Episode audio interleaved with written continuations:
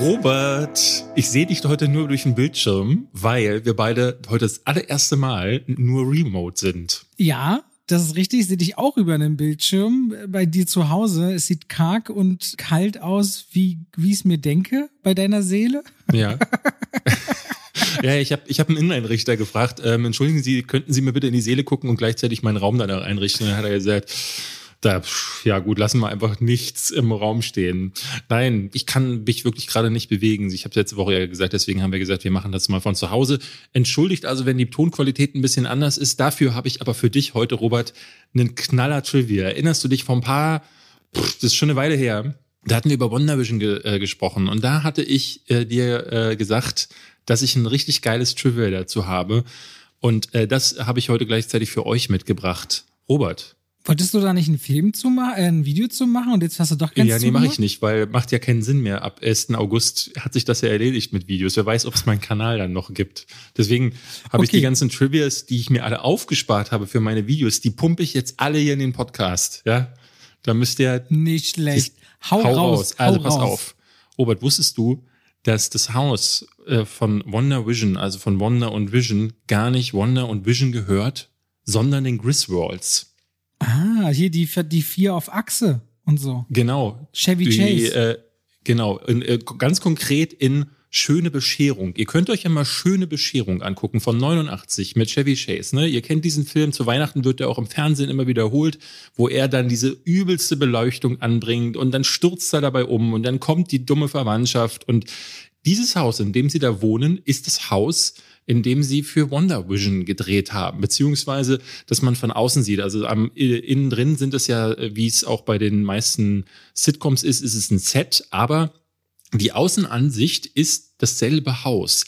Die haben nämlich gedreht äh, auf einem äh, Set-Gelände von ausgerechnet von Warner Brothers. Das fand ich auch ganz interessant. Das ist ja eine Disney Plus Sendung und man müsste eigentlich meinen, äh, dass sie dafür irgendwelche Disney-Sets haben, aber scheinbar mieten die Studios auch über ihre Studiogrenzen hinweg. Und Warner Brothers hat eines der berühmtesten Sets, nämlich die sogenannte Hollywood Avenue, wo es auch die Blondie Street gibt.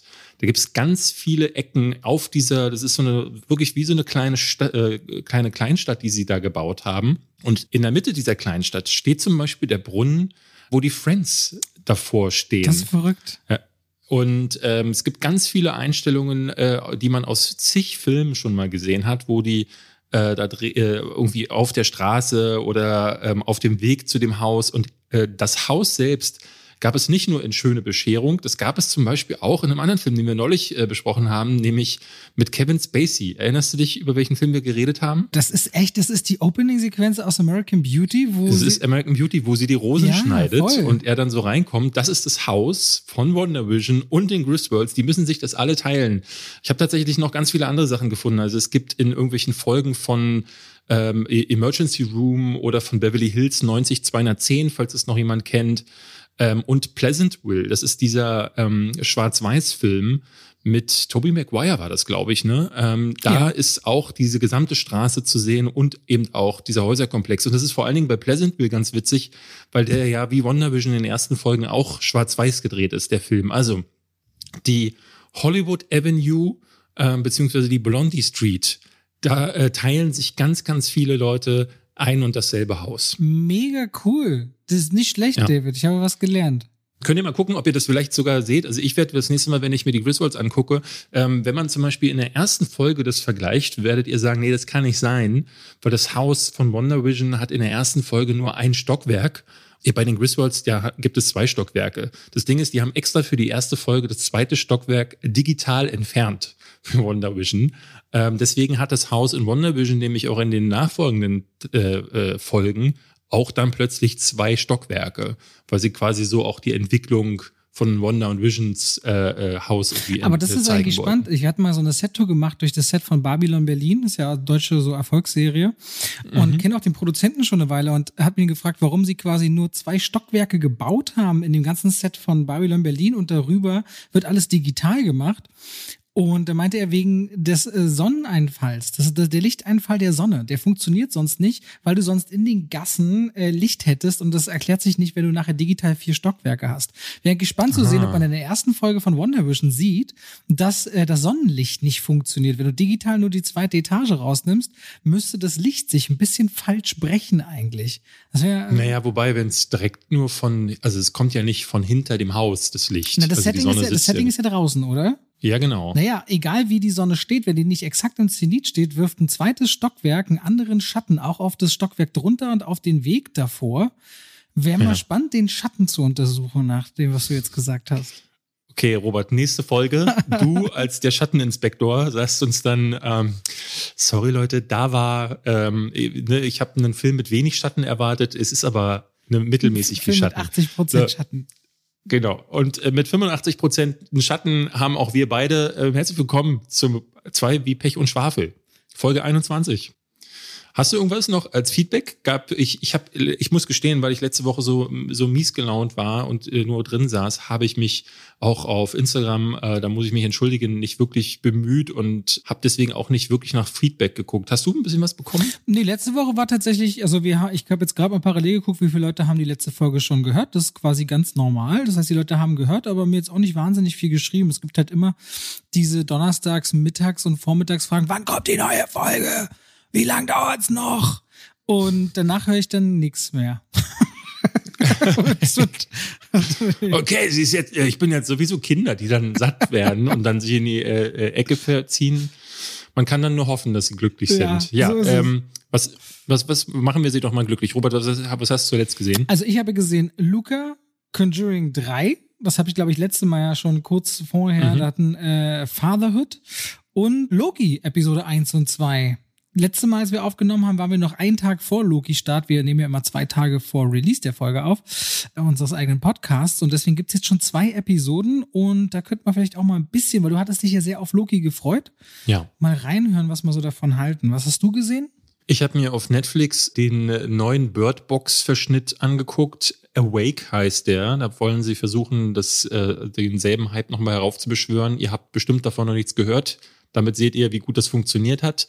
Dann habe ich mir Bo Burnhams äh, Inside angeguckt. Das ist ein Comedy-Special, okay. das ich hier auch ganz kurz mal erwähnen möchte. Und tatsächlich muss ich sagen, ähm, habe ich mich ansonsten super schwer getan. Ne? Ich hatte auch, ähm, ja, wäre auch gerne in Conjuring gegangen oder auch The Green Knight durfte aber ja nicht ins Kino. Und das ist gerade wirklich das Allerschlimmste. Also ich sehe dich halt die ganze Zeit, wie du so, hey Leute, ich bin hier gerade im Garten. Hey Leute, ich bin hier gerade im Kino und ich sitze zu Hause bei 9100 Grad auf meiner Couch, schmelze vor mich hin und darf nicht mehr ins Kino, obwohl die wieder aufmachen. Bist du denn neidisch oder gönnst du mir das? Das bin ich super neidisch, gönne ich dir auf gar keinen Fall. Missgünstiger Sack. Ja. Ja, deswegen ist es ein bisschen schwierig gewesen, neue Sachen zu gucken, aber ähm, äh, Loki und Luca habe ich beide auch geguckt, deswegen können wir über die auf jeden Fall noch sprechen. Ich würde ganz kurz was zu Awake sagen. Okay, mach das, mach das mal. Das ist äh, mal ein kleiner Schnell, äh, Schnelldurchlauf, weil äh, es ein neuer Netflix-Film, der einfach untergegangen ist. Du wirst es wahrscheinlich mitbekommen haben in deiner, wegen deiner Netflix-Vorschau, oder? Ich vergesse so schnell, wenn du da 20, ja. 25 Originals hast. Ich weiß manchmal nicht mehr, was die Woche vorher war. Also ich habe es bestimmt erwähnt. Ähm, mehr weiß ich aber gerade wirklich nicht. Nee, also äh, um es ganz kurz mal runterzubrechen, es geht um mal wieder um so eine äh, globale Apokalypse. Äh, in diesem Fall ist es eine, die nicht nur die gesamte Technik außer Kraft setzt, was in diesem Film aber wirklich keinerlei Rolle spielt. Also das ist nicht so, dass danach so eine Geschichte aufgemacht wird, wo die Welt in so ein Mad Max-Szenario äh, hinabstürzt, weil gar keine Technik mehr funktioniert, sondern der äh, größere Angelpunkt ist hier, dass, und so daher kommt auch der Name, die Menschheit plötzlich die Möglichkeit verliert zu schlafen. Also sie können halt einfach nicht mehr schlafen. Und das führt dazu, dass es noch mal eine andere Bedrohung ist als üblicherweise, wo ja bei einer Zombie-Epidemie oder auch bei so einer Explosion, ähm, ne, da ist ja meistens so, die Menschen können sich irgendwo hinretten und dann schaut man, was äh, äh entsteht aus der Situation. Hier ist es so, im Grunde, wenn man nichts dagegen unternimmt und wenn man keine Lösung findet, würde die Menschheit innerhalb von 72 Stunden vor die Hunde gehen. Weil wenn man, ne, glaube ich, glaube so 72 Stunden ist das absolute Maximum, dass man ohne Schlaf äh, hinbekommen könnte. Das recherchiere ich parallel. Äh, recherchiere das mal. Dann würde, ich glaube, Sie sagen, es ist auch im Film so, dass man dann, äh, dann kommen Halluzinationen und dann fängt äh, der Körper auch an, äh, sich dagegen zu wehren und dann, ich glaube, nach ein bisschen über zwei Elf Stunden. Tage. Elf Tage. Ja.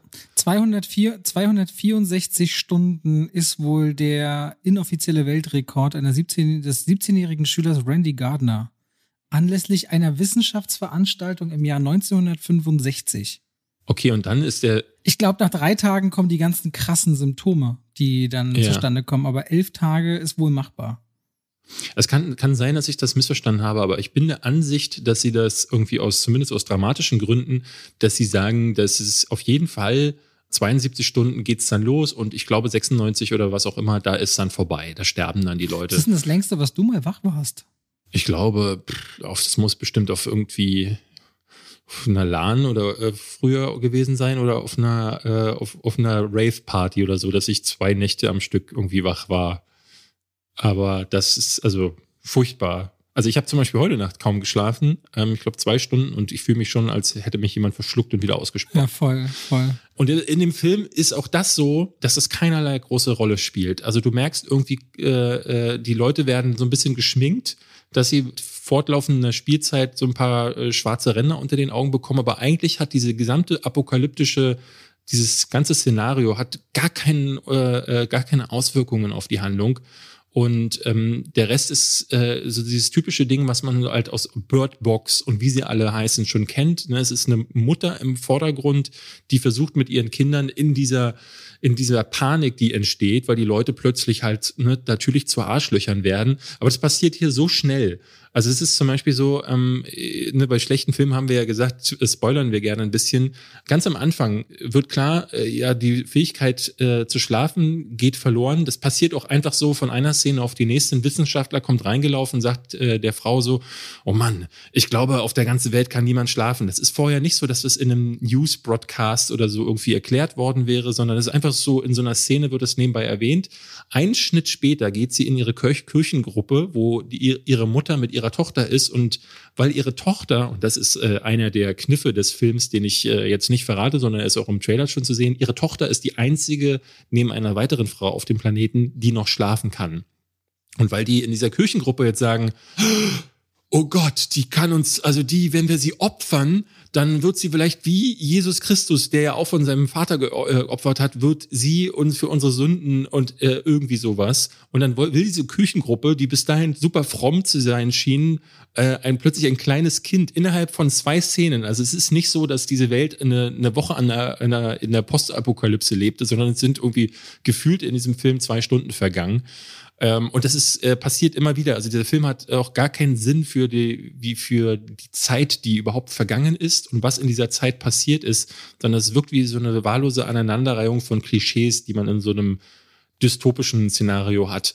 Und das ist halt, ne, wenn du versuchst, wie Bird Box zu sein, den ich deutlich besser fand als den hier äh, und auch schon nicht so richtig mhm. gerne mhm. mochte, dann muss ich sagen, so, ey, da muss ein bisschen mehr können. Und ist wieder einer dieser Filme auf Netflix. Ich habe da schon Schlechteres gesehen, aber oh, Nee, also das hat leider überhaupt nicht funktioniert. Awake könnt ihr euch klemmen. Jetzt, jetzt, wo das Kino aufmacht und wir können ja einen kurzen Ausblick werfen. Wir werden heute im Hauptthema darüber sprechen, was denn im Juli und August so auf uns wartet im Kino. Und da es, glaube ich, so viel ist, dass wir so ein bisschen vorsortieren, hat es jemand wie Netflix einfach schwieriger, weil da kommt auch eine Menge Qualität auf uns zu und eine große Leinwand. Ich habe mal andere Netflix-Film geschaut, äh, Fatherhood. Das ist der mit Kevin Hart, ne? Ich bin mir völlig unsicher gewesen, ist es, eine, äh, ist es ein Drama oder eine Komödie? Naja, es ist, ein, es ist eigentlich ein Drama, was immer wieder als Komödie zwischendurch so bespielt wird, damit man wahrscheinlich das Standard Kevin Hart Publikum bedient.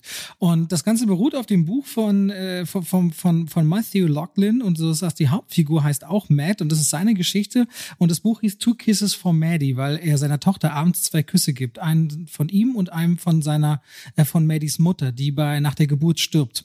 Und diese Geschichte wird erzählt rund um Matt, der auf einmal Vater ist und mit diesem Vaterproblem mitten in der Trauer überhaupt nicht klarkommt, überfordert zu sein scheint. Die Familie, die sagt, ey, das, das schaffst du nicht, komm zu uns, wir wollen das Beste für das Kind.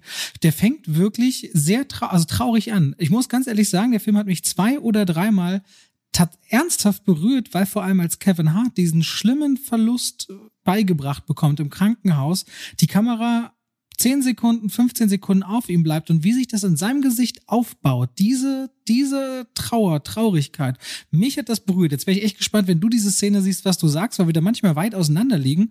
Ähm, und genau in dem Moment dachte ich, wenn Kevin Hart nicht in seinen Dokumentationen über sich selbst immer durchblicken lassen würde, dass er eigentlich Milliardär werden will und deswegen so viel arbeitet und das so sein Hauptding ist, schon so Comedy-Rockstar zu sein und große Bühnen zu füllen und so weiter und so fort, dann könnte der, wenn er sich ein bisschen mehr Zeit nimmt, würde ich den echt gern mal in einem Drama sehen.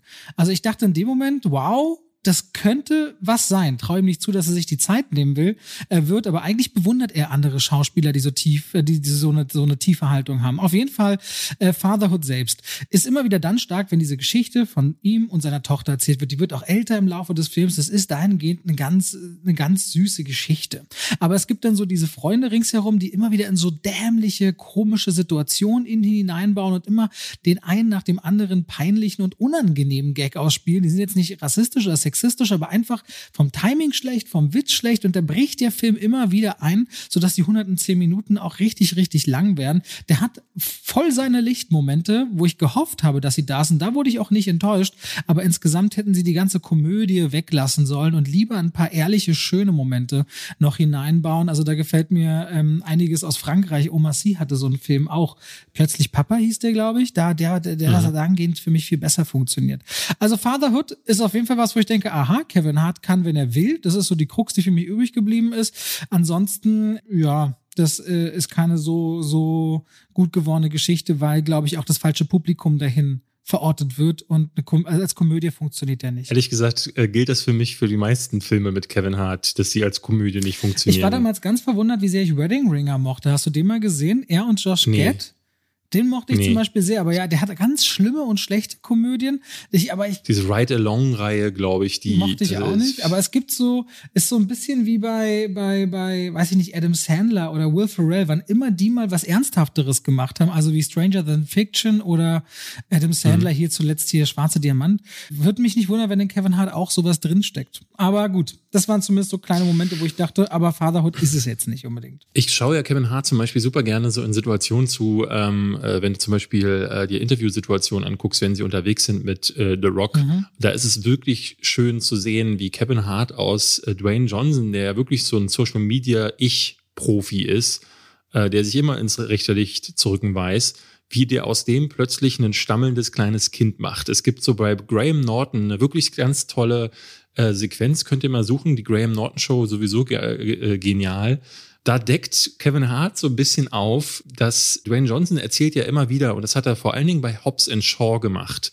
den er ja hat enden lassen auf äh, Hawaii, weil er immer wieder sagt, so hier sind meine Wurzeln, hier bin ich groß geworden. Und ist er gar nicht. Der ist in San Francisco geboren und ist da aufgewachsen. Und das sagt dann Kevin Hart in dieser Szene und sagt dann, äh, nee, Moment mal, äh, hast du nicht gesagt, dass du hier geboren bist, äh, auf Hawaii? Und das sagt er so witzig, dass ich mich jedes Mal totlachen muss. Und äh, Dwayne Johnson kommt wirklich ins Stottern in der Situation. Und ich de denke mir dann immer so, Mann, das ist eigentlich ein richtig guter Comedian. Lass den doch mal machen. Und das ist, glaube ich, es gibt in der, äh, im US-Komödiensegment gefühlt nur zwei Aggregatzustände. Entweder du hast so Leute wie Will Ferrell und Co. Mhm. Ähm, oder vor allen Dingen Seth Rogen, die im Grunde, da sagt der Regisseur, hier, ähm, Drehbuch haben wir nicht, improvisiert mal. Und dann improvisieren die so lange, bis irgendwas halbwegs witzig ist, was mal funktionieren kann, so wie bei Anchorman und mal auch einfach, einfach nicht lustig ist. Oder dann hast du das, dass irgendein Autor den Comedians was in den Mund legt, was dann halt nicht mehr die Comedians selbst sind. Und dann frage ich mich, warum die Comedians überhaupt erst engagieren, wenn sie nicht lustig sein dürfen. Und äh, da, äh, da denke ich mir immer wieder so, lass doch den Hart mal irgendwas selber machen. Ah ja, da bin ich ganz bei dir. Auf jeden Fall ist es, äh, wir hatten ihn ja auch dreimal bei Social Movie Nights und in so Live-Situationen ist der unglaublich entertaining und der weiß sofort auch ein Publikum um den Finger zu wickeln. Ich weiß nicht, ob du seine Stand-up gesehen hast. Du scheinst ja auch gleich über Stand-up mhm. zu sprechen, kurz, weil du hast ja ein Stand-up-Special kurz ja. erwähnt. Äh, sein letztes, was er in seinem eigenen Haus gemacht hat zur Pandemie, war auch so hart unter der Gürtellinie, wie ich ihn noch, noch nicht erlebt hatte. Mochte ich aber. Also Kevin Hart, unterm Strich. Ich bin eher so der Dave, David Chappelle-Fan, muss ich sagen sagen. Aber ähm, weil Kevin Hart, äh, habe ich das Gefühl, der ist eher so ein bisschen der, und deswegen ist er wahrscheinlich auch so erfolgreich, der kommt mir manchmal so wie der amerikanische Mario Barth vor, der dann häufig gesagt ja, meine Frau hat gesagt und so. Das macht ein David Chappelle auch, aber der ist viel bissiger, viel gewitzter, viel Trotz, intelligenter. Dennoch, aber Mario Barth, der macht dann, arbeitet halt wahnsinnig mit Klischees. Also ich find's krass, nachdem Kevin Hart mit dieser ganzen, er hat in, in Vegas seine Frau betrogen Nummer, hat er ja komplett mhm. in seine Laugh Out Loud Tour, glaube ich, aufgenommen und vor Live-Publikum jedes Mal Buße getan, dass er verkackt hat. So dass er verkackt hat und unglaublich dankbar ist, dass seine Frau ihn wiedergenommen hat und macht halt den Gag draus, dass er seitdem, egal was sie sagt, sofort springt. Aber er nimmt das und tut nicht so, als wäre er irgendwie äh, der Good Guy. Also er, du kennst du Louis C.K.? Hm, nee. Nee, Louis C.K. war in dieser ganzen MeToo-Sache, ähm, war der relativ mit involviert, weil der, bei dem ist bekannt geworden, dass der während Telefonaten mit äh, weiblichen Mitarbeiterinnen anfing zu onanieren. Und ähm, das ist ja schon ne, mehr als sexuell übergriffig. Und das ist dann ebenfalls bekannt geworden, woraufhin, wie so üblich, seine Karriere gecancelt wurde. Dann fing der aber, ich glaube schon seit zwei Jahren, geht er wieder auf Stand-ups. Und der, ähm, statt das da ebenfalls zum Thema zu machen, spricht er das gar nicht an und macht stattdessen eher wieder so Witze, die ähm, ja beinahe verharmlosen äh, dieses Thema. Und da muss ich sagen, so, also dann lieber so wie Kevin Hart, der, der solche Themen dann eben auch offen konfrontieren kann. Aber äh, ja, also ich glaube, ähm, wer, wer, was bekommen wir von dem als nächstes? Ich glaube, den Borderlands-Film von Eli Roth ist er, glaube ich, mit dabei. Oh, ja, und, okay. Ja, und ansonsten weiß ich jetzt gerade auch nicht, was er sonst als nächstes macht. Vielleicht kommt da ja nochmal irgendwie seine große Stunde, wo er ähm, dramatisch was zeigen kann. Ich fand zum Beispiel, ich habe ja schon erzählt letztes Mal, den Spiral, äh, diesen neuen Saw-Film, den ich schon gesehen habe, da spielt ja Chris Rock die Hauptrolle.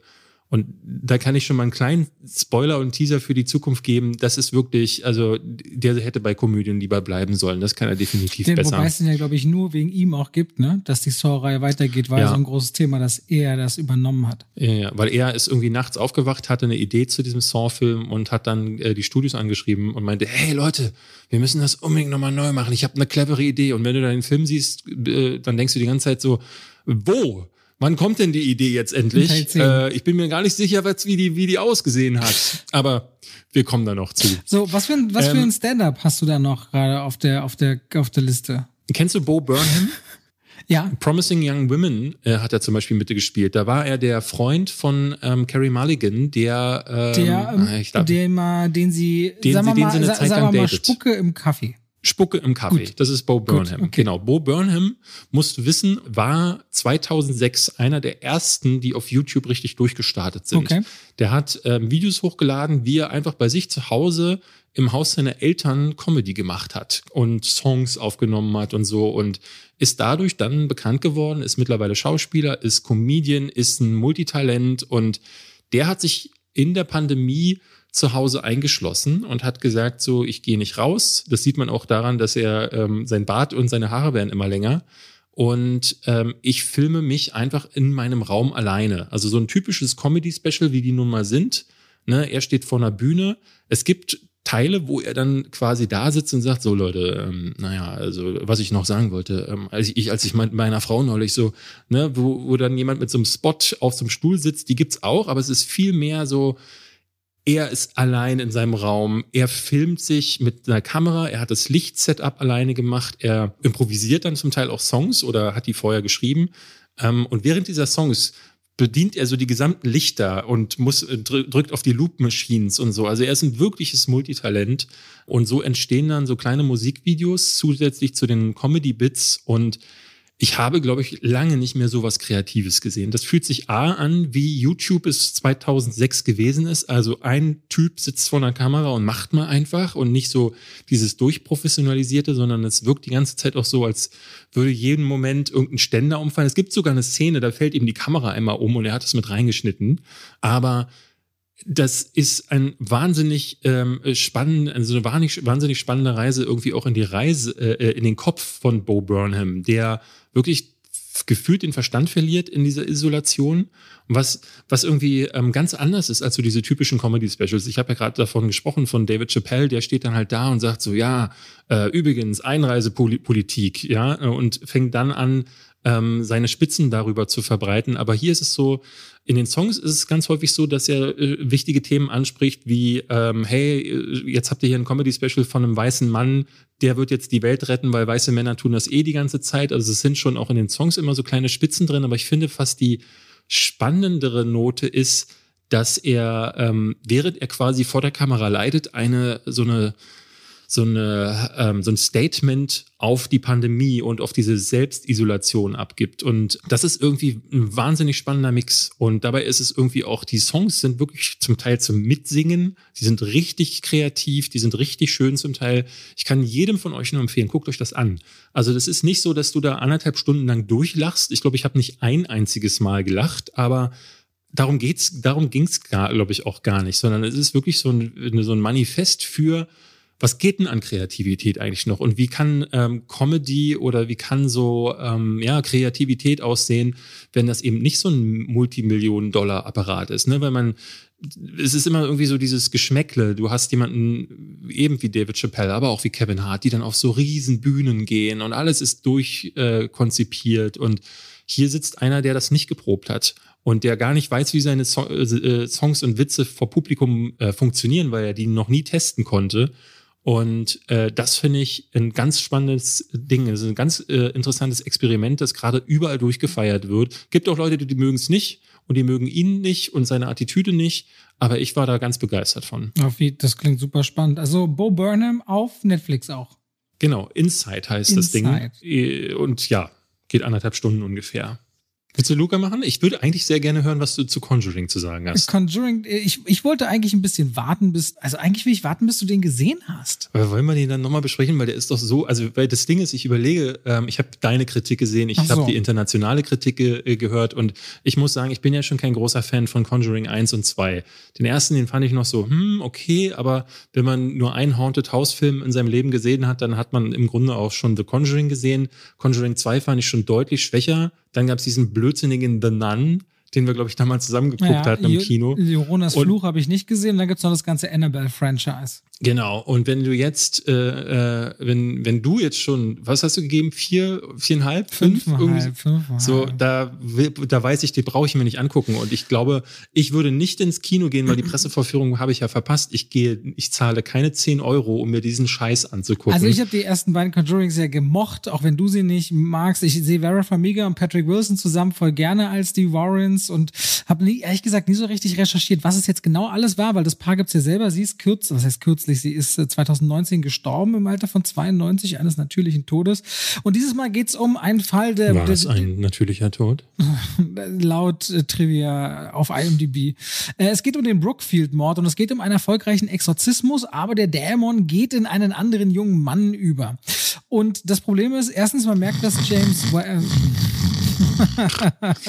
das, man merkt, dass nicht James Wan Regie führt. Ich finde, der konnte immer auch in dem bisschen ausgelutschten Genre immer noch so kreative kleine. Ja, du, ich, ich sehe schon gefühlt deine Augen, dein, dein Kopf sagt einfach nur nein. Okay, jetzt, sag, aber, also, brechen wir es doch runter. Bevor du gerade los rumredest, erzähl mir mal, was ist neu an dem Film? Also was ist der Grund, warum es davon einen dritten Teil geben muss? Also zum Beispiel Conjuring 1 hat mich damals total gekriegt mit diesem Versteckspiel mit den Händen aus dem Schrank.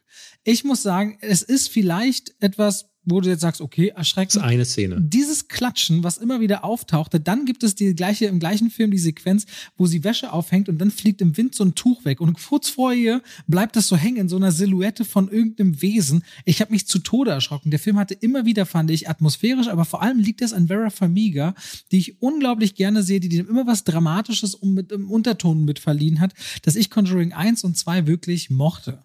Also wirklich mochte. Du hast jetzt über Conjuring 1 und 2 gesprochen. Genau. Was ist denn der Grund, Ach so, warum ich, dachte, ich den dritten... Du hast mich, du hast mich gefragt, äh, rückwirkend, warum überhaupt 1 und 2 man jemals nein, nein, in dem Franchise nee, ich wollte von dir wissen, warum der nee, dritte Teil... Nee, im dritten, im dritten ist es wirklich, es gibt, es gibt... nee. Nee, es gibt schon, und da muss ich auch wieder Vera Farmiga rausstellen, die Geschichte von ihr, die quasi auch so ein bisschen erfährt, dass das, sie kann ja an Orte gehen und quasi die Vergangenheit Dinge sehen, die passiert sind. Und das sind schon relativ stark atmosphärische Szenerien. Wann immer es um sie geht, aber sie haben sie stark zurückgenommen, dann trägt dieser Film auch noch genug. Aber die eigentliche Geschichte wird von so ver schwachen Akteuren gespielt. Die haben überhaupt kein Charisma und nichts, wo es mich als Publikum wirklich interessiert, ob die jetzt am Leben bleiben oder nicht. Und damit ist 60 bis 65 Prozent des Films leider sehr generisch und langweilig geworden.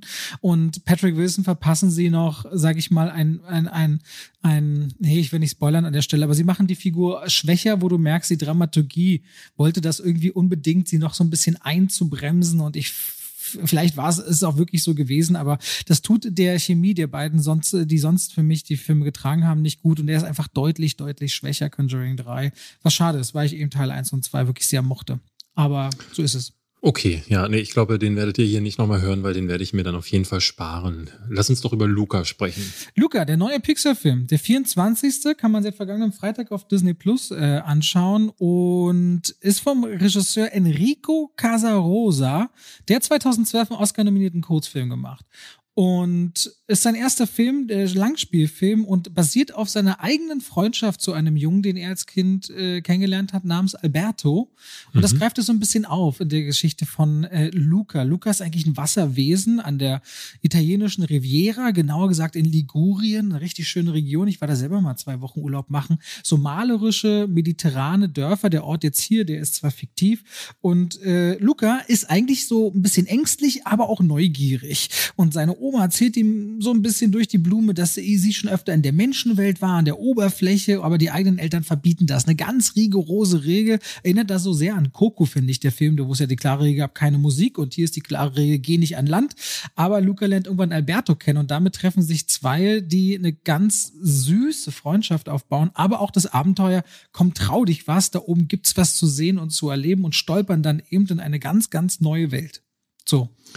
Ja, trau dich, was ist so die Message des Films? Ne? Also, das, äh, dieser Alberto ähm, hat ja dann sogar so ein, so, ein, so ein Wort oder so ein Satz, Silenzio Bruno, ähm, mit dem er quasi seine, seine eigenen ähm, äh, Dämonen oder auch seine eigenen äh, Geister, die ihn das dann irgendwie Vernunft einreden wollen, irgendwie dann wegwischt, um sich zu trauen und um äh, eben über seinen eigenen Schatten zu springen. Und das ist eigentlich für Kids äh, voll die gute Message ich finde generell so als Kinderfilm dürfte der auch äh, richtig gut funktionieren, weil er hat mehrere Sequenzen, wo die dann so mit dem Fahrrad durch die Stadt äh, radeln und wo sie dann äh, zusammen Abenteuer erleben und es wirkt so wie ähm, ne, so, so, so, so ein Traum, den man als, was weiß ich, Achtjähriger zum Beispiel hat, wie, wie der, der Lebensalltag wäre und dann wäre man auch am liebsten noch ein Seemonster. Das Ding ist, bei Pixar-Filmen erwarte ich mittlerweile ein bisschen mehr als ähm, einfach so die äh, anderthalb Stunden die Geschichte von einem Achtjährigen, der halt auch ein äh, Wassermonster ist. Und da passiert nicht wirklich viel ähm, in Luca, finde ich. Es gibt, äh, du, ich sehe deine Augen, die schon so zuwandern, es gibt äh, versteckt unter der Oberfläche gibt es sehr starke LGBTQ-Anleihen, also dieses ganze Du bist anders und willst aber auch irgendwie Teil des äh, der Gruppe sein und dann hilft es aber vielleicht nicht, sich anzupassen, sondern sei doch einfach wie du bist. Ne? Das sind so Themen, die gehen da schon sehr stark ran. Man liest im Internet ganz viele Scherzchen in Richtung Call Me by Your Name. Ja, ähm, deine Frau hat heute Morgen in die WhatsApp-Gruppe ein paar Sachen reingeschrieben. Was war das? Gestern, äh, Call, Call Me By Your Nemo. Calamari By Your Name und Call Me By Your Nemo. Ich habe aber sogar in meiner Review auch erwähnt, dass man über sowas stolpert im Internet. Es wirkt, es wirkt aber auch wirklich genauso, ne, wie Call Me By Your Name. Aber Call Me By Your Name ist halt die Geschichte von zwei Charakteren, die ihre Sexualität füreinander entdecken. Hier bleibt das nicht mehr als einfach irgend so ein kodiertes Zeug, was man sich selbst zusammenreimen kann, wenn man denn möchte. Oder man guckt den einfach ganz oberflächlich. Aber sie haben für mich an zwei Fronten damit keinen Mut bewiesen. Es ist ein Film, der sehr nach Schema F verläuft. Und es ist ein Film, der äh, scheinbar offenbar gerne ähm, sich äh, in Richtung LGBTQ irgendwie positionieren würde, aber nicht den Mut dafür hat, weil es ein Disney-Film ist. Und deswegen bleibt es halt einfach nur kodierter Kram. Und da muss ich sagen, wenn ich mir zum Beispiel angucke, äh, einen Film, der fast eine ähnliche Story hat. Ich weiß nicht, ob du den gesehen hast, aber der Studio Ghibli-Film Ponyo, den man auch auf Netflix gucken kann, um, um Äonen besser als das hier. Da ist auch ein kleines Mädchen, das eigentlich ein Fischmädchen ist, eine Fischprinzessin, glaube ich, die kommt dann in so eine Stadt, kann plötzlich laufen. Wahnsinn, was die an kreativen Ideen wieder auffahren, ganz typisch für Studio Ghibli. Und wenn ich den hiermit vergleiche, das ist wie so ein laues Lüftchen im Wasserglas. Ich mochte Luca aber sehr, Punkt. Ja, aber warum, Robert? Also, Punkt, Punkt, Punkt, Punkt. Das ist ein Fragezeichen hinter deinem gewesen, kein Punkt. aber warum? Fangen wir mal an mit dem optischen dass der nicht richtig schön aussieht, kannst du ja, muss jetzt, muss ja, muss man ja schon mal sagen. Also Pixar. Ja, aber das reicht ja nicht. Ja, das also sage ich ja auch nicht, aber trotzdem hast du es mit keiner Silber erwähnt, dass es wie immer Weltklasse aussieht bei Pixar. Nur weil man es von ihnen gewohnt ist, heißt das nicht, dass man das nicht auch rausstellen darf, finde ich. Also es sieht. Ja, aber das finde ich, finde ich immer, also es finde ich für nee, die, schon, für den Genuss des Films macht das so wenig aus, dass es einfach bei mir oh, nicht ich finde dieses, oh, diese, wie schön diese Mediterrane, dieses Dorf und so, also was ich für einen Bock bekomme, da lang zu spazieren. Ich kann nicht ignorieren, dass wenn ich an Luca denke, ich erstmal an dieses wunderschöne malerische Dorf denke und Lust hätte, aber da lang zum, zu laufen. Aber der allem, direkte Vergleich, wenn du mal unter Wasser bleibst, ähm, äh, die Unterwasserwelt von Findet Nemo zum Beispiel, auch ein Pixar-Film, sieht um Längen besser aus als äh, die Unterwasserwelt von Luca. Also sieht sie nicht wirklich aus, wenn man nochmal Findet Nemo guckt. Das ist dann echt ein Gedanke in der Erinnerung. Wenn du Findet Nemo heute guckst, wunderst du dich, wie komisch der aussieht, um mal ehrlich zu sein. Die aber Effekte klar, aber die, ganze, aber die ganze Kreativität, natürlich, Nemo wohnt in einem Riff, in einer Anemone und in einem Riff ist alles voll mit Farben und Pflanzen und Tieren und das braucht natürlich ein bisschen biologisches Hintergrundwissen, David. Und er hier wohnt aber eher in der Sanddüne vor dem, vorm Strand vorgelagert in der Riviera im Mittelmeer. Da ist es jetzt an der Stelle scheint das einfach kein Riff zu sein, wo er da wohnt und auch die, die Fische, die sie da wie Schafe halten, sind jetzt auch so eher so eine, so eine etwas größeren, die du, also das, das ist für mich jetzt schon stimmig ja, gewesen. Biologie-Spezialist. Naja, Was sind das denn für Fische? Es ist für Sag mich doch auf mal. jeden Fall sehr dieses, dieses sehr redu reduzierte Umfeld, was natürlich aber auch ein, ja, zu Hause ist langweilig unterstreichen soll. Ich habe das schon verstanden. Aber klar, da ist die Kreativität bei Nemo eine ganz andere, aber trotzdem finde ich es äh, an der Stelle schön. Und ich finde diese Freundschaft, dieser Film hat mich da einfach in dieser überschwänglichen Freude, sehr am, äh, ziemlich am Ende von Luca gibt es ja auch so wie so einen Moment, wo es im Grunde dieses, du hast ja gesagt, trau dich, aber wie man dann füreinander einsteht, das ist zucker, zucker süß gelöst. Und klar ist nicht bestreitbar, dass es definitiv bessere Pixar-Filme gibt. Also wenn man zuletzt auf Soul guckt, ist hier ein, ein großer Unterschied äh, zu verorten. Aber es ist ein ich finde, ein schöner Film. Und das, das mehr ist es nicht. Aber es ist auch nicht weniger aus meiner Sicht. Bin ich finde es aber krass, wie groß der Unterschied Film. ist. Ja, also ich find, Soul ist einfach, oh Gott, Soul. Alleine die, das Soul war einfach, glaube ich, wird im Nachklang auch noch zu einem Meisterwerk werden. Zu einem ganz wichtigen Film, alleine wie Pixar gebrochen hat mit 2D und 3D, diese Ebenen von Musik und Bestimmung und Angst vor Tod und wie clever sie jenseits und diesseits, also Soul ist eigentlich noch viel zu unterbewertet und ich glaube, es liegt auch daran, dass er in der Pandemie nicht im Kino laufen konnte. Mhm. Also Soul wird, glaube ich, über Jahre hinweg noch ganz viel Gewicht gewinnen. Der ist noch nicht da, wo er hinkommen wird glaube ich. Da werden wir ihn aber hintragen. Also ich will ähm, tatsächlich auch, äh, ähm, wäre es Quatsch zu sagen, dass ich Luca schlecht fand oder dass ich ihn nicht mochte. Ähm, ich habe dem immerhin ähm, drei Sterne gegeben, was bei mir immer so eine okay äh, Sache ist. Ich gehe da ganz mit. Also es gab Sequenzen wie die von dir angesprochene, dann auch im letzten Drittel, ähm, wo diese Freundschaft dann auch auf eine Probe gestellt wird. Und es gibt auch im ersten Drittel immer wieder so äh, Sachen, die finde ich dann mal, mal ganz nett, aber es ist dann doch viel zu viel Banales aufeinander äh, gereihen von, ey, jetzt spielen wir mal eine Runde Fußball, haha, jetzt springt uns der Ball kurz weg, hey, jetzt fahren wir Fahrrad, haha, jetzt bin ich kurz hingefallen, jetzt kommt ein kleines Mädchen mit ins Bild, die, haha, fällt auch nochmal hin.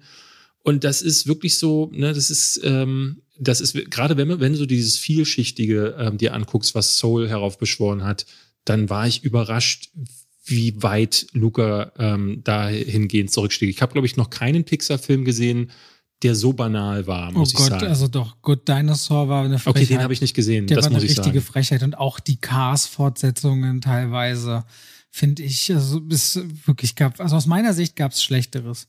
Aber gut. Ist richtig, also Cars 2 zum Beispiel hat aber wenigstens diesen blödsinnigen Agentenplot. Ne? Also dann hat, da, da haben sie wenigstens, was heißt wenigstens, aber also auch wenn die scheiße war, die, die Story, ähm, haben sie sich ein bisschen mehr einfallen lassen, als es hier gewesen ist. Und ich finde, das ist auch immer nicht immer, nicht immer notwendig. Du kannst auch mit wenig Mitteln was richtig Schönes erzeugen, aber mh, hm, hier war es mir ein bisschen zu wenig. Luca, ist, Luca ist ja auch sehr kurz, ne? Also er geht 95 Minuten, aber mit, glaube ich, über 14 Minuten Abspann. Also das ist der kürzeste Pixar-Film. Ja, ist irgendwie ein 80 Minuten. Wolltest du noch was sagen zu Luca oder wollen wir, wollen wir weiter? Nun haben wir ja gesagt, wir wollen über Loki reden. Jetzt habe ich gerade mal, zum einen sind wir tatsächlich schon wieder sehr lange dabei, zum anderen wird Loki sechs Episoden haben. Und wenn wir nach der dritten Episode eigentlich äh, sprechen würden, äh, in der nächsten, äh, nächsten Podcast-Folge, wären wir eigentlich genau eine Halbzeit. Findest du das nicht das besser? Das fällt dir jetzt im Podcast ein, sagst du, Warum ja? Denn Also, nicht? Was ist denn jetzt so schlimm daran? Naja, wir, wir können ja auch spontan sein. Ja, lass das machen. Also ich kann vielleicht ganz kurz von, um den ersten Eindruck. Nein. Nee? Lass doch ein Halbzeitgespräch dann machen. Ja, Das okay. passt zur EM. Ich hätte jetzt nur kurz einen, einen Nein. Satz gesagt. Okay. Halt dich doch einmal zurück. Nee, wenn du unbedingt Gut. möchtest, kannst du gerne machen, nee, aber jetzt, ich ich, nö, finde. jetzt hast du es mir wirklich malig gemacht. Aber kann, wie werden die Leute dann auch, also ihr, ihr habt ja mitbekommen, Robert kriegt zu wenig Feedback. Jetzt könnt ihr ihm gerne mal schreiben, was ihr davon haltet, dass er mir hier ständig den Mund verbietet. Das mache ich überhaupt nicht ständig. Ich finde schon ein bisschen. So, wir wollen nämlich mal darüber reden, beziehungsweise David hatte den grandiosen Einfall, der sowieso immer die grandiosen Einfälle hat, worüber wir hier überhaupt reden. Also nur mit mir werdet ihr ja völlig verloren. Oh, guck mal, nimmst du das als Lob jetzt an? Als Wiedergutmachung? Ich, ich habe das gar nicht als Lob oder so Ach so, genommen, sondern das ist ja einfach ein, das ist einfach ein reales Darstellen der Tatsachen. Auf jeden Fall, die Kinos machen flächendeckend am 1. Juli Ja. wieder auf. Einige auch schon vorher, habe schon gesehen, UCI ist schon seit dem 17. zum Beispiel am Start. Aber Kinos werden flächendeckend aufmachen und wahnsinnig viele Filme hinein oder auf die Leinwände prasseln. Einiges davon ja schon im Juni, aber ab dem 1. Juli kommt ein ganzer Reigen. Und dass wir vielleicht so ein bisschen durchgehen, wollten wir mal, was erwartet uns denn, wo wir sagen, oh, das finden wir spannend oder mh, ist jetzt ehrlich gesagt nicht so meins, erwarte ich jetzt nicht so viel und da vielleicht ein paar durch die, durch die äh, größeren Sachen mal durchgehen, oder? Naja, vor allen Dingen, weil ähm, jetzt, also wenn ich jetzt zum Beispiel auf den 1. Juli gucke, da sehe ich halt vier, fünf große Filme, die man auf jeden Fall gucken muss, aber auch Filme, die man verpassen würde, wenn man nicht weiß, dass sie auch kommen. Das, äh, da geht es bei uns so ein bisschen jetzt auch darum, dass wir euch da ein bisschen mitnehmen wollen, um mal zu schauen, was ist denn in den nächsten zwei bis drei Monaten eigentlich in diesem ganzen Wust, wo man wahrscheinlich nicht mehr durchsieht, ähm, sehr sehenswert. Also am 1. Juli ist eigentlich schon der schlimmste aller Tage, muss ich sagen, weil ich hier mindestens neun Filme sehe, über die man reden kann, beziehungsweise kurz erwähnt, was das ist. Wir haben Meinung über vieles schon gesprochen, deswegen können wir sie ja Deswegen. kurz anschneiden. Ja, also Nobody startet am 1. Juli. Mögen wir Mhm. beide, haben wir letzte Episode drüber gesprochen. Also wer da nach dem Trailer Lust hat, sollte sich Nobody unbedingt mal anschauen. gehen. Genau. Conjuring 3. Conjuring 3 haben wir gerade drüber gesprochen. Ey, also senkt hart die Erwartung, wenn ihr sagt, Horror muss jetzt sein, dann okay, aber ansonsten eine schwierige Geschichte. Godzilla vs. Kong. Ist, ja, haben wir, glaube ich, mehr als genug zugesagt. Ich persönlich finde, weil gerade so viel kommt, ähm, ist das ein Film, den man sich klemmen kann. Du würdest wahrscheinlich sagen, geht so viel ins Kino, wie man, äh, wie, wie es geht. Wie ihr Lust habt. Wie ihr Lust Der habt. ist natürlich auf der großen Leinwand, ballert der natürlich. Und äh, natürlich habt ihr, äh, ist das so eine Sache, nur weil ich den jetzt zum Beispiel blöd fand und Robert eher mittelmäßig, heißt es ja nicht, dass es bei euch genauso ist. Aber ja, das ist so, das ist so einer von denen, wo ich sagen würde, so die kann man sich vielleicht, äh, kann man vielleicht austauschen gegen einen anderen Film. Zum Beispiel Catwiesel, Robert. Über den hatten wir äh, hier noch nicht gesprochen, aber wir haben ihn immer mal wieder angeschnitten, weil hier am ähm, Zoopalast, also dem Kino am Zoologischen Garten, äh, wo auch immer die ganzen Filmpremieren stattfinden, da war ganz lange in der Pandemie diesen riesen, riesen Poster mit Otto obendrauf. Also ich bin ganz ehrlich, Catweasel, da spielt Otto ja einen Druiden, der seinen Stab verliert und landet durch ein Zeitportal im Jetzt und muss seinen Druidenstab wiederfinden und ein Junge kümmert sich dabei um ihn. Und Der Trailer äh, ist super beschissen. also alle Trailer, also ich kann ich nichts mit anfangen mit Catweasel.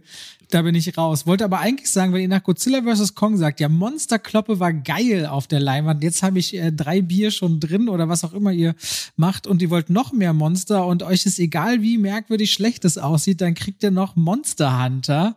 Direkt Müller-Jovovich Videospiele-Verfilmung. Da sind David und ich uns einig, dieser Film ist in seiner Scheißigkeit schwer, schwer zu toppen. ja, ja, ja. Ähm, äh, geht Dann habt ihr aber auch gleichzeitig, das muss man auch dazu sagen, es kommt der Film, der äh, äh, den wahrscheinlich, du hast ihn ja auch noch nicht gesehen, ne? Nomadland. Doch, klar, Nomadland hatte ich gesehen. Hast du gesehen? Ich weiß ich durcheinander gebracht. Äh, endlich äh, der große Oscar-Sieger des dieses Jahres ähm, ist jetzt auch im Kino zu sehen. Ähm, ich habe auf meinem Kanal eine Video, eine Filmvorschau gemacht, ähm, äh, eine Rückschau eher. Ich habe über die besten Filme des Jahres bisher gesprochen.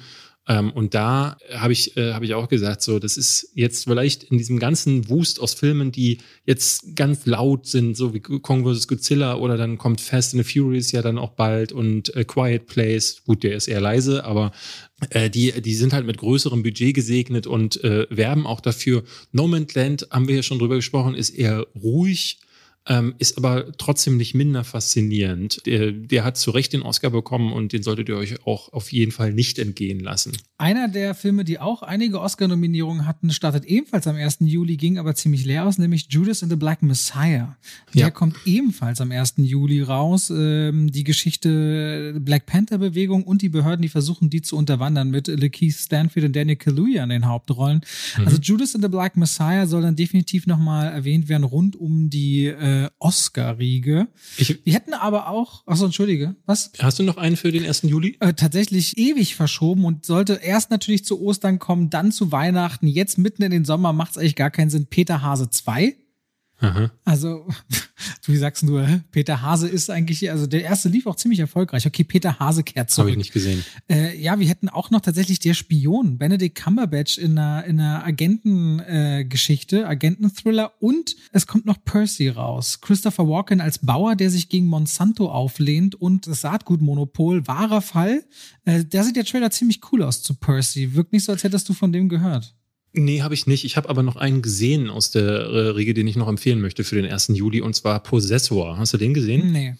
Ist von äh, Brandon Cronenberg, ist der Sohn von David Cronenberg, einer meiner Lieblingsregisseure.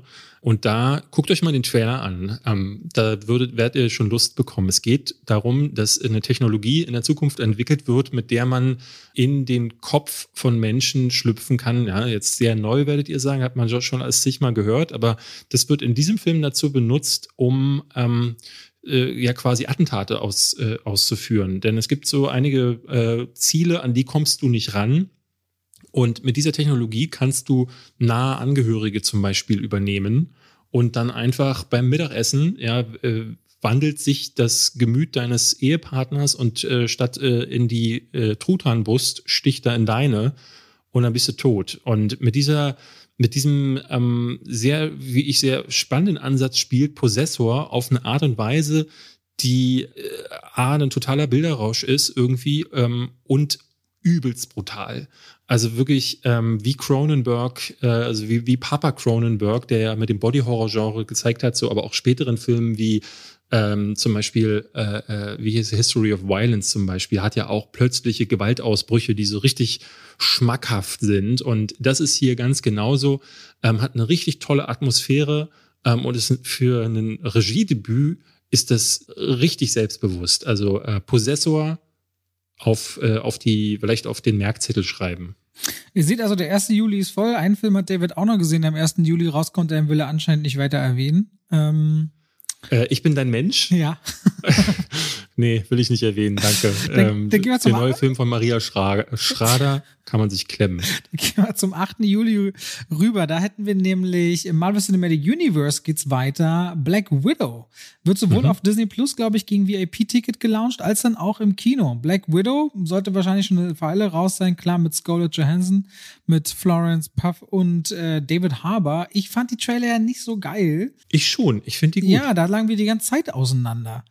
Deswegen. Ich glaube nämlich, diese, das sieht nach, ähm, nach ein bisschen, also A finde ich das Familiengeflecht äh, finde ich gut. Also äh, die Mischung aus Rachel Weisz und David Harbour finde ich irgendwie äh, schön. F äh, Florence Pugh, so nenne ich sie.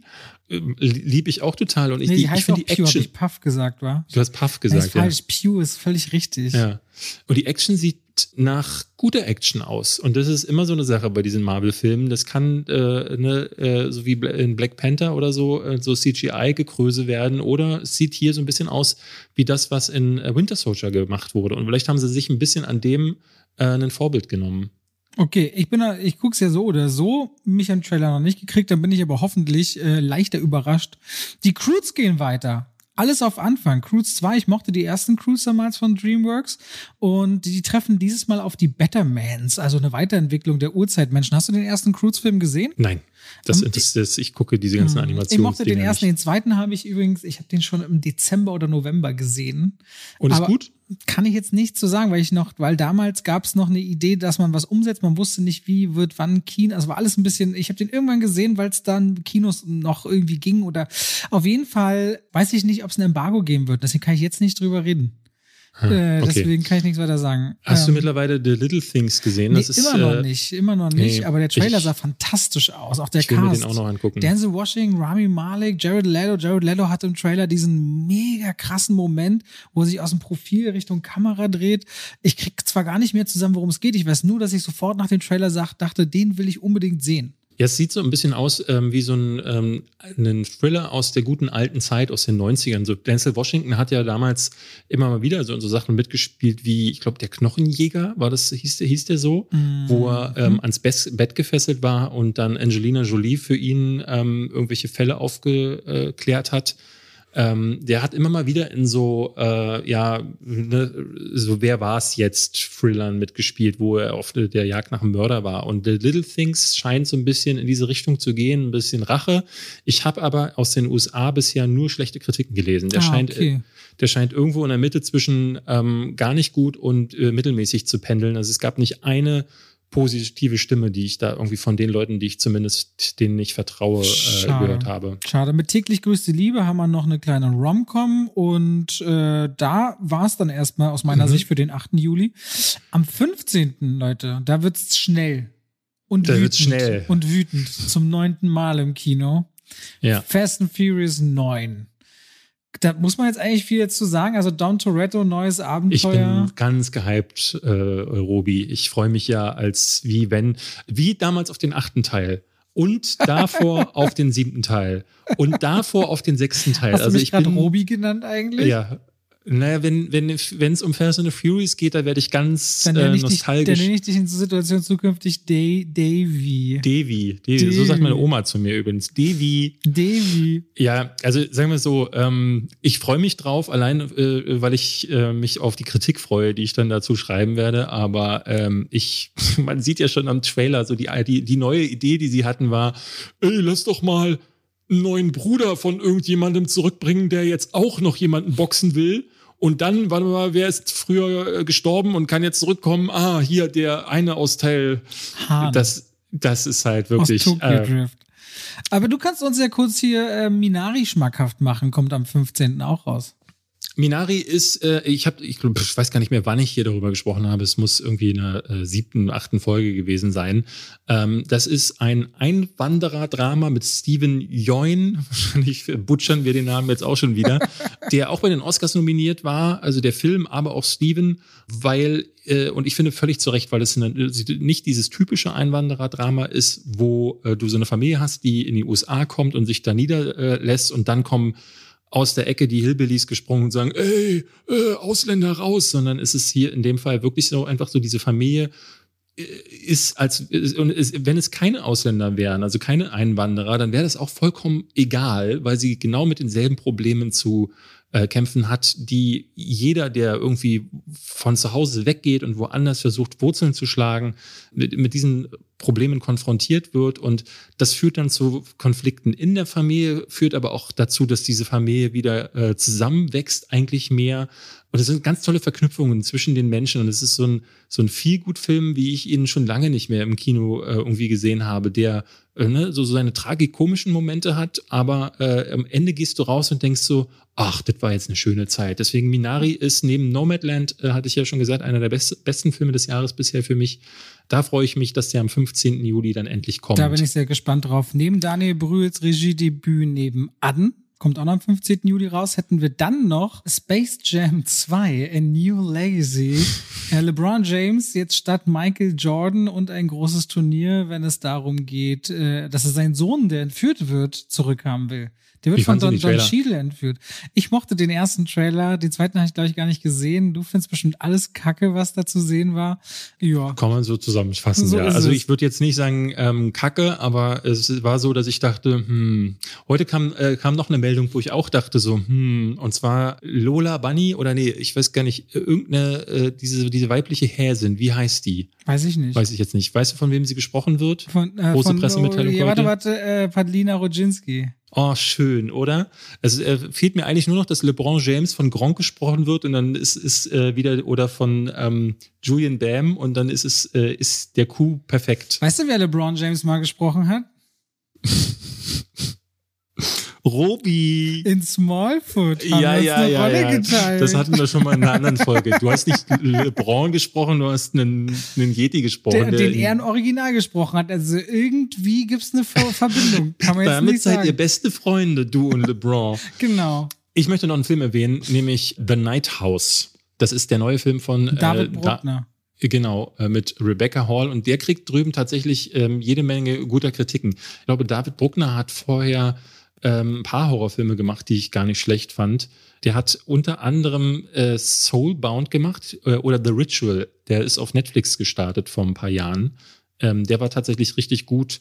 Ähm, der hat VHS gemacht ein Teil, oder? War VHS nicht so ein Regie-Konglomerat? Waren das nicht immer mehrere Geschichten von mehreren Regisseuren? Mhm, genau, das ist so, ein, mhm. äh, so, ein, äh, so eine Anthology, sagt man ja dazu. Aber dieser The Ritual und Southbound, ähm, der auch so eine Anthology waren, die waren gut. Also der, da muss ich sagen, dass, äh, also der hat zumindest ein bisschen was drauf. Und was man jetzt so liest von The Night House, der scheint wirklich ein guter, äh, ein guter okay. oder ein besserer Horrorfilm Dann zu sein. Ich mir den vor.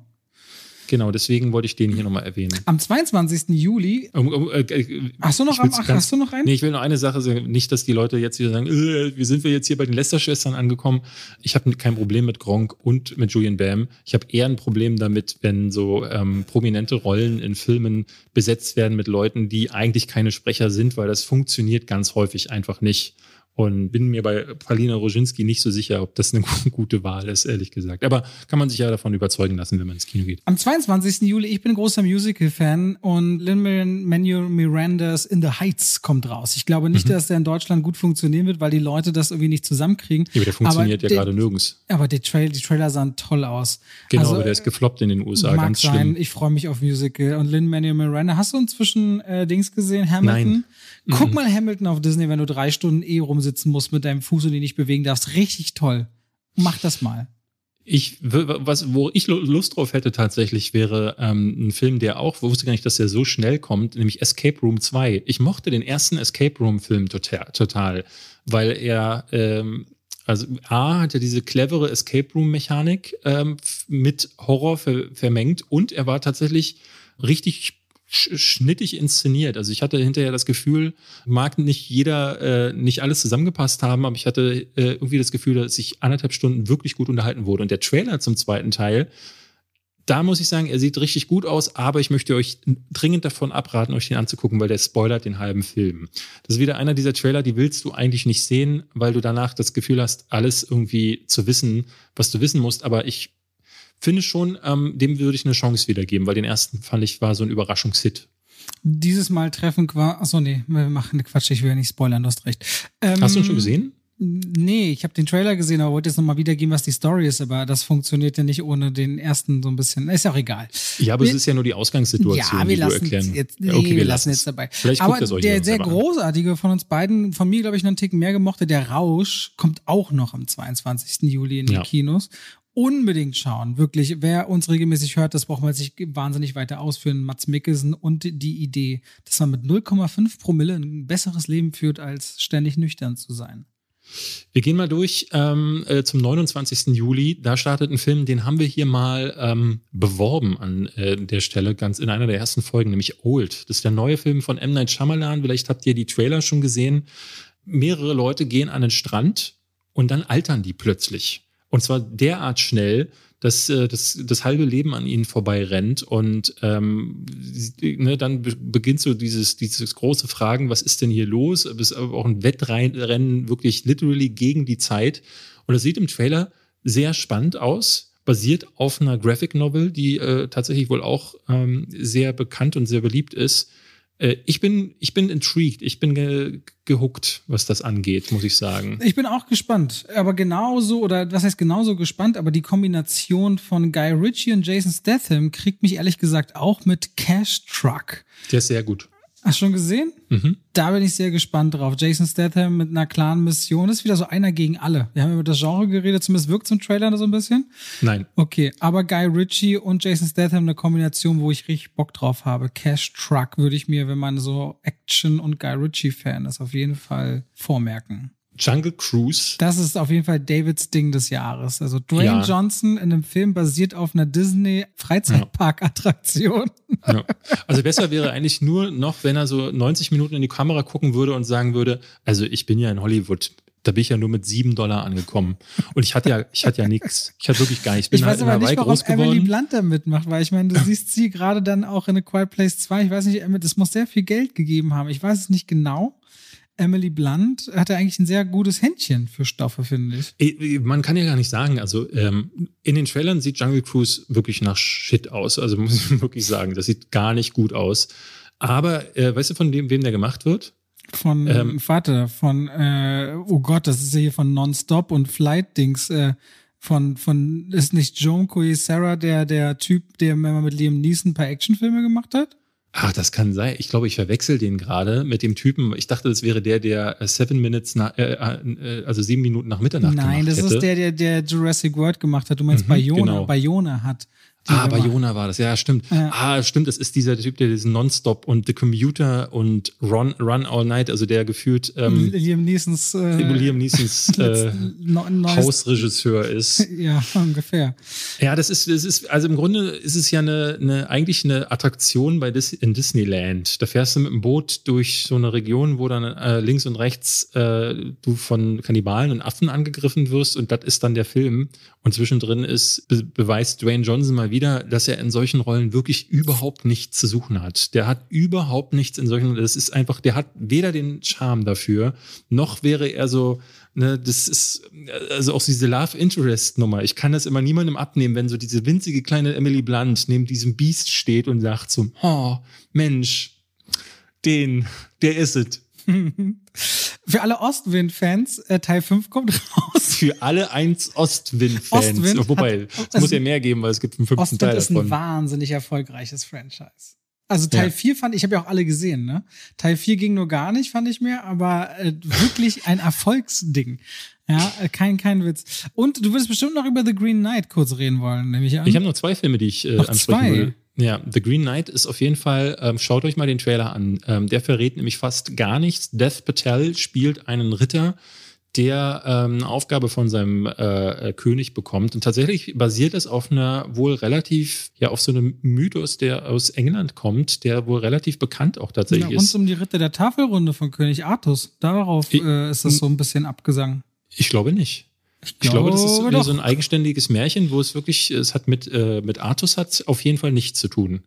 Es geht, glaube ich, irgendwie, es ist eher so eine, so eine, so eine gute Nachtgeschichte irgendwie in, den, äh, in England, wo es darum geht, dass dann der Ritter irgendeinem bösen Monster den Kopf abschlagen muss oder so. Also ich weiß nicht, also das ist das Gute. Im Trailer wird vieles nur angedeutet, aber die Stimmung wird klar und es, bisher ist ein weltweites Embargo drauf, deswegen gibt es noch gar keine Stimmen, aber ich habe auf Twitter von mehreren Leuten gelesen, dass der richtig gut sein soll. Ähm, also zumindest in diesen äh, dürfen ja viele so Kurzbesprechungen auf Twitter veröffentlichen. Also zumindest Filmstart schreibt, dass es auf der T- Ritter der Tafelrunde basierend wäre. Aha. Naja, auf IMDb finde ich es nicht auf die Schnelle. Aber ist nicht so schlimm. Welchen Film hast du noch? Home von Franka Sensor. Potent. Ach, Sensor. Zensor, Okay. äh, der wird gerade immer wieder auch genannt als Horrorfilm, der äh, neben The Night House ähm, auch eine, eine Überlegung wert wäre, wenn ihr auf Horror steht.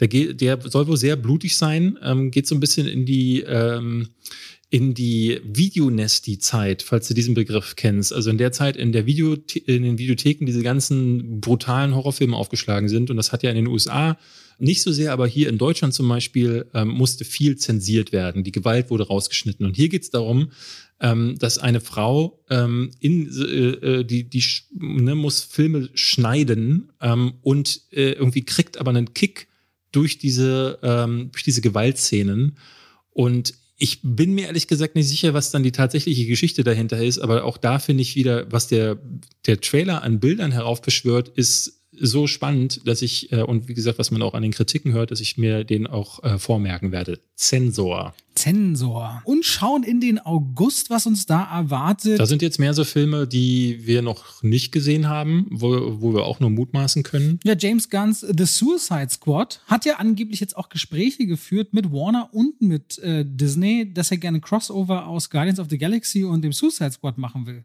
Ja, okay. Unwahrscheinlich, aber er versucht's. Wohl. Trailer sieht super aus, äh, muss ich sagen. Ich finde, ich bin sehr gespannt, was er da macht. Äh, er arbeitet ja, glaube ich, parallel an einer Peacemaker-TV-Serie. Das ist der Charakter, der von John Cena gespielt wird in Suicide Squad. Also scheint es da irgendwie eine doppelte Ladung äh, zu geben in Kürze. Ähm, Freue ich mich sehr. Und äh, äh der einzige andere Film, den man vielleicht noch erwähnen könnte, am 5. August in diesem Slot, ein Tag vor meinem Geburtstag, wäre Kaiserschmarrn-Drama. Ich habe keinen einzigen vor diesen Filmen gesehen, die alle so Leberwurst. Äh, ich habe die alle hier im Regal neben mir, weil Konstantin Film wollte gerne mal überlegen, ob man eine Social Movie Night dazu machen und hat mir alle geschickt. Ich habe immer noch keinen geguckt. Wie heißen die denn alle? Leberwurst, Soll, ich Gaudi, jetzt raussuchen gehen. Nee, die heißen Weißwurst, äh, Theater. Die heißen, ich vergesse das wirklich, aber ja. haben, die haben ständig so eine halbe Million Zuschauer in Bayern. Also kein yeah. Scheiß. Äh, wenn wir das hochrechnen, sind das Erfolgshits, wenn die in ganz Deutschland. Ich möchte da gerne eine kurze Geschichte erzählen. Ich war zu Hause zu Weihnachten äh, irgendwann vor zwei oder drei Jahren bei meinen Eltern. Und mein Vater guckte einen dieser Filme. Ich habe das erst erfahren, weil der beömmelte sich. Ich, ich saß da, habe nichts, nichts verstanden. Die haben da irgendwelche Sachen zusammengebeiert und ich saß so, was, was, hä? Äh, und mein Vater so lacht sich einen ab. und ich sagte dann irgendwann, was, was ist denn das hier gerade? Ja, das ist hier Leberwurst, äh, Dingsbums. Und ich dachte so, aha. Kannst du das nochmal sagen? Das ist hier Leberwurst-Dingsbums. So, und da, du kannst äh, du noch mal eine Sache da sagen? Dämmer, nein, da dämmerte mir dann, dass das ein, David, dass das ein, einmal Massachusetts. Nein, Bitte. dass das ein French, Franchise zu sein scheint, was wohl so erfolgreich ist, dass alle möglichen Dinger da immer wieder kommen. Es, es ist wirklich wahnsinnig erfolgreich. Am 12. August, äh, Davids Lieblingsschauspieler, äh, eine, ein, äh, wandelt sich mal wieder in, in, völlig neue Figuren, wie bei jedem Film. Ryan Reynolds. Spielt sich selbst in, äh, wieder in Film 10.855. Free äh, hier, es, hier spielt er den NPC in einer Videospielwelt. Ähm, das soll irgendwie die übergreifende Handlung sein. Und er wird dann er wird, er wird äh, irgendwie befreit oder so, oder er kriegt einen freien Willen, irgendwie so in dem Dreh. Sieht nach ganz vielen Effekten, also irgendwie Ready Player One meets alle Filme von Ryan, Ryan Reynolds. Ich kann da gar nichts mit anfangen. Ich weiß nicht. Also ich, ich, nee, ich weiß, weiß wirklich nicht. Ich, ich gehe ich geh da sehr neutral rein in den äh, The Forever Purge. Die Purge-Reihe geht weiter. Dieses Mal sagt man sich, ach komm, mach einfach länger als eine Nacht und Purge weiter. Äh, ich fand den letzten Film wirklich sehr, sehr schwach in der Purge-Reihe. Ich mochte die ersten drei Filme, der ist jetzt der fünfte, glaube ich, Forever Purge. Der vierte ging dann irgendwie gar nicht, der in die allererste Purge-Nacht führte. Und ähm, ja, The Forever Purge ist jetzt quasi Leute, die es dann nochmal richtig wissen wollen und weitermachen als nur innerhalb der erlaubten Zeit. Ja, ich, also der, der letzte war, glaube ich, der, wo der schwarze Charakter in der äh, im Fokus stand, oder? Wo das Ganze in, in, in, in Harlem, glaube ich, spielte, in den Slums oder so. Ich weiß es auch nicht mehr ganz. Und da mhm. wurde das ja plötzlich so eine, so eine mhm. stirb langsam Action-Nummer. Den hatten wir, glaube ich, auch zu zweit gesehen. Äh, ein anderer Film, der, ähm, wo, wo man schon viel, viel Schlimmes gehört hat, äh, ist Tom Jerry, äh, Tom und Jerry. Ähm, der kommt auch an dem Tag und äh, da sind die US-Kritiken absolut vernichtend. Also der muss wirklich ganz, ganz schrecklich sein. Äh, da bin ich auch gespannt. Den gibt's ja schon seit einer ganzen Weile auf ähm, HBO Max. Ähm, aber äh, ich, man hört da viel von ja nicht viel, deswegen äh, wird werden die Kritiken wahrscheinlich recht haben. Der 19. August hat ein bisschen was zu bieten. Wir fangen erstmal aus unserer Sicht vielleicht ein bisschen absurd an, aber ich bin gespannt, wie der sich schlägt, nämlich Paw Patrol, der Kinofilm. Paw Patrol ist ja ein weltweites Phänomen und du kommst ja irgendwie an keinem unter Sechsjährigen oder Sechsjähriger vorbei, die irgendwie Paw Patrol Sachen anscheinend haben. Also jedes Elternteil wird dir sagen, äh, ja, müssen wir irgendwie was stimmt gucken, wenn er im Kino läuft. Überhaupt nicht meins, aber kommt raus. 19. Sag, August, Paw Patrol, der Kinofilm. Sagt dir gar nichts, ne? nee, gar nichts. den den äh, Reminiscence, die Erinnerung stirbt nie, ist der Untertitel hier hierzulande. Da kam neulich erst der Trailer raus, falls ihr den vielleicht gesehen habt. Äh, ein Film mit Hugh Jackman. Ich muss gestehen, ich habe jetzt schon wieder vergessen, worum es in dem Trailer ging. Was irgendwas ironisch ist, weil es um Erinnerungen geht in dem Film. Ja, ja. Die, die Menschheit, die Menschheit, irgendwas ist passiert, über was auch immer, alles ist quasi im Arsch und deswegen ist Erinnerung. Flüchten, nee, sie flüchten sich in Erinnerungen, um Glücksgefühle zu genau, erzeugen. Genau, so. um wieder glücklich zu sein. Erinnerung wird wie Drogen und er ist so eine Art Detektiv der Erinnerung, hat so einen leichten Inception-Charakter, so gefühlt, so in den Erinnerungen wühlend und davon auch ein bisschen abhängig wird. Ich fand ihn aber nicht uninteressant vom Log Reminiscence. Wen Promising aber, Young Women. die, Woman, den sollte sie I- unbedingt gucken. Da Woman. haben wir lange drüber geredet. Also Ja. bei den Oscars und äh, also nominiert gewesen, aber richtig starker Film. Carrie Mulligan, wir haben sie ja vorhin auch hier kurz erwähnt, weil Bo Burnham da halt mitspielt. Mhm. Den müsst ihr anschauen. Also dieser Ganz starker Film, Äh, ja, ganz äh, fett. Äh, und Paramount hat dieser Tage den Trailer, von, also gestern von Snake Eyes G.I. Joe Origins rausgehauen. Hast du den schon gesehen? Der sieht nicht schlecht aus, Robert. Ist Ich fand den- Ernst? Ja, ich fand den ersten schon nicht schlecht, ähm, Ich habe den Trailer also, vorhin besprochen und war so, oh nee, meinst du es nicht, ey, das zerschnittener Hochglanzkram. mh, aber ich finde, die Action sieht gar nicht schlecht aus. So, ich bin, also im ersten Trailer zumindest, ich habe den zweiten Trailer jetzt noch nicht gesehen. Ist da die Action nicht so gut? Also ich habe, es ist vielleicht der erste deutsche Trailer, ich habe nicht die englischen geguckt. Ich finde, es ist einfach super zerschnittener Kram und es ist so, also ich finde nicht, dass es gut aussieht. Tut mir leid. Der ist ja ähm, von Robert Schwentke gemacht, äh, deutscher Regisseur, dem wir auch R.I.P.D. oder Ripped zu verdanken haben. Oder- auch einen oder Red. Ryan Reynolds-Film. Red. Hier, äh, wo, die, wo Bruce Willis und so im Rentnermodus Mhm. nochmal draufhauen. Oder Flight Plan, ja. Ähm, äh, ehrlich gesagt, äh, viel äh, würde ich nicht erwarten normalerweise. Also ich hätte das wahrscheinlich komplett weggewischt, weil die G.I. Joe-Filme mit Snake Eyes ist ja eigentlich ein Charakter aus den G.I. Joe-Filmen, die äh, habe ich A total vergessen und äh, in den G.I. Joe-Filmen kommt Snake Eyes quasi nur so am Rande vor. Äh, Deswegen habe ich gar nicht verstanden, warum der jetzt plötzlich seinen eigenen Film bekommt. Aber ähm, offenbar ist der in den USA eine viel größere Nummer, sonst würde ich es mir jetzt auch nicht erklären können. Am 26. August, damit schließen wir dann auch so ein bisschen ab in dieser Vorschau, haben wir den, äh, ich finde, super starken The Father. Mhm. Anthony Hopkins hat ja den Oscar bekommen für dieses, äh, für diesen Film und letztendlich auch Theaterstück mit Anthony Hopkins, Olivia Colman in den Hauptrollen. Also unbedingt, unbedingt sich merken und unbedingt angucken. Du hattest ihn noch nicht gesehen, ne? Nee, ne? Ich habe ihn immer noch nicht geguckt, aber ich möchte das äh, gerne auf jeden Fall nachholen. Der, ich, wenn ich jetzt in den nächsten Tagen und Wochen mal raus kann, werde ich mir den auf Ja. in irgendeinem Open-Air-Kino anschauen. Wen ich mir auch auf jeden Fall angucke. ist da freue Ryan ich mich. Reynolds wieder? Ja, äh, endlich kommt mal wieder ein Film mit Ryan Reynolds. Killers Bodyguard 2. Ähm, ich, kann, ich kann nur Gutes über den ersten Teil sagen, weil den, äh, äh, der ist nach 90 Minuten endlich vorbei gewesen. Ähm, deswegen bin ich super gespannt, wie es wohl im zweiten Teil von Killers Bodyguard äh, äh, weitergeht. Mit Selma Hayek, die, die, die du ja zuletzt echt nicht leiden konntest in diesem Amazon-Film. Irgendwas mit Is, Bliss, Bliss. Bliss, Bliss. Bliss. Ja. Ja, ja. Ist da noch was für dich dabei? Im Hof 2 bin ich erschrocken, hat eine Fortsetzung bekommen. Du ich fand den an ersten Candyman schon vorbei. so grausam. Oh, stimmt. Oh, Candyman hat noch keinen Trailer, ne? Doch, doch, hat einen Trailer. Ja? Der ist nur schon so alt, der sollte eigentlich erscheinen äh, in äh, letztes Jahr und Ah, ich glaube, der ist äh, kurz vor der Pandemie kam der Trailer von Candyman raus Stimmt, und sollte dann, glaube ich, an. Halloween starten. Deswegen bin ich ein bisschen verwundert, dass sie ihn jetzt raushauen, also vor Halloween.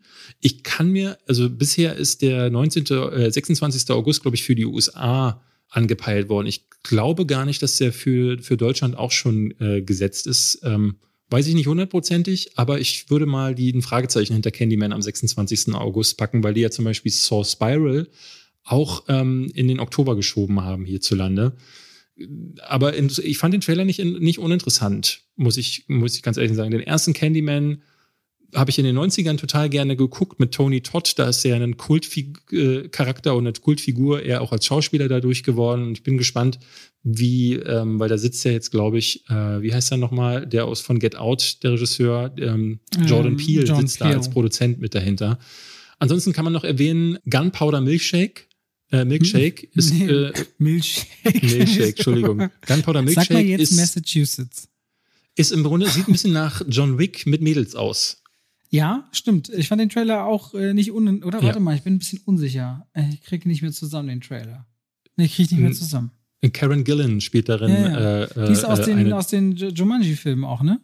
Mhm, genau. Mhm. Und äh, springt mit Waffen durch die Gegend, Dual-Wielding und äh, ballert alle nieder. Ähm, und ein Film, den möchte ich euch noch empfehlen, weil er so mies ist, den, den, den muss man eigentlich nicht gesehen haben. Sky Sharks ist äh, eine absolute Trash-Granate, kommt auch am 26. August, geht um Nazis die auf Haien reiten und damit ähm, Leute zum Beispiel Flugzeuge zum Absturz bringen. Ist exakt eine Sekunde lang witzig. Danach willst du dir einfach nur das Gehirn raus, äh, rauspicken mit so einer, mit so einer Plastikgabel. Ähm, und es gibt eine ganz, ganz furchtbare Szene mit Eva Habermann, die in der Dusche liegt und äh, dabei bei komplett nackt ist und man sieht so alles und du denkst so, äh, ich habe dann hinterher gelesen, dass Eva Habermann den Film ähm, produziert hat. Also die hat das Ding hauptsächlich finanziert. Und ich dachte so, wie, also wat, auf was für einem Ego-Trip ist man eigentlich, wenn man sich extra so eine Mumu-Szene in so eine, in, also in so einen Film hineinschreibt? Weil normalerweise wollen Schauspielerinnen das auf, um jeden Preis vermeiden, dass sie sich nackig machen müssen. Und das ist jetzt auch das krasse Ende dieser Episode von zwei Pech und Schwafel. Äh, so, so, gehen wir heute raus aus der Nummer anscheinend. Die Mumu-Szenen von Eva Habermann. Also. Liebe Leute, danke, dass ihr reingehört habt. Wir hoffen, dass wir nächste Woche wieder im Studio sein können. Aber natürlich geht die Gesundheit von David äh, vor in allererster Linie. Und dementsprechend schauen wir, was passiert. Aber wir äh, freuen uns, dass ihr bis jetzt dran geblieben seid. Und dann geht's nächste Woche weiter. Ne? Bis denn, ja. Da Bis kriegt dann. ihr auch bestimmt wieder am Ende unsere Top-Liste. So. Und einen coolen Fakt von Robi. Ja, tschüssi. Tschüssi.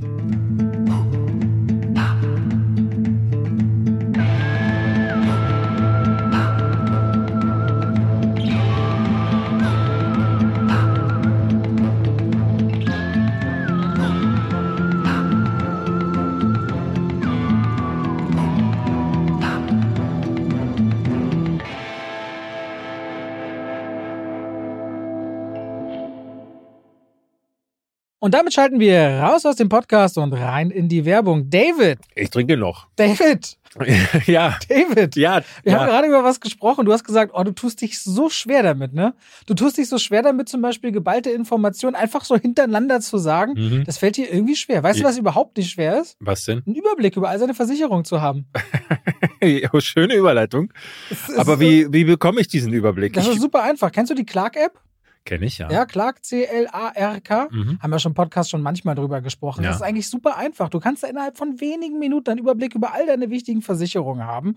Und das Schöne ist daran, auch wenn du mal was ändern musst oder was geändert werden soll, das kann alles Clark für dich machen. Denn die haben Versicherungsexperten, die durch tausende Tarife durchscannen können, welche Versicherung für deinen Lebensstil genau die richtige ist. Also David ist ja so einer, der, wenn ein Fahrrad, wenn er mal fährt, vielleicht auch mal umfällt, da braucht man eine andere Versicherung als jemand, der nur viel zu Hause auf der Couch sitzt beispielsweise.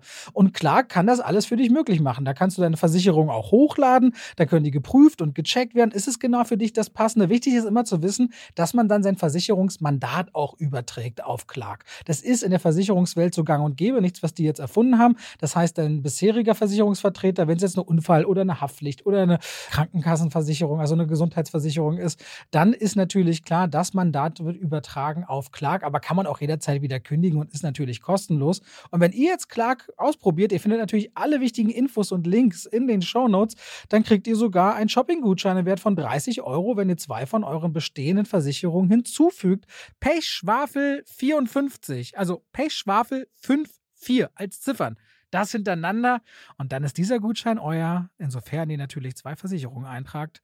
Und das könnt ihr natürlich dann verwenden oder diesen Gutschein für Apple, für Ikea, für Amazon, whatever ihr gerne wollt und braucht. Und Clark ist da ein ganz einfacher Begleiter, um bestens abgesichert zu sein. David? Hast du Lust, mal drüber zu schauen? Weil dein Lebensstil, der könnte ja bestimmte Versicherungen nach sich ziehen. ich glaube, ich mache das mal, Robert. Danke für den Tipp. Bei welcher App? Bei Clark. Ganz einfach. Vielen Dank und damit schalten wir raus aus der Werbung zurück in den Podcast.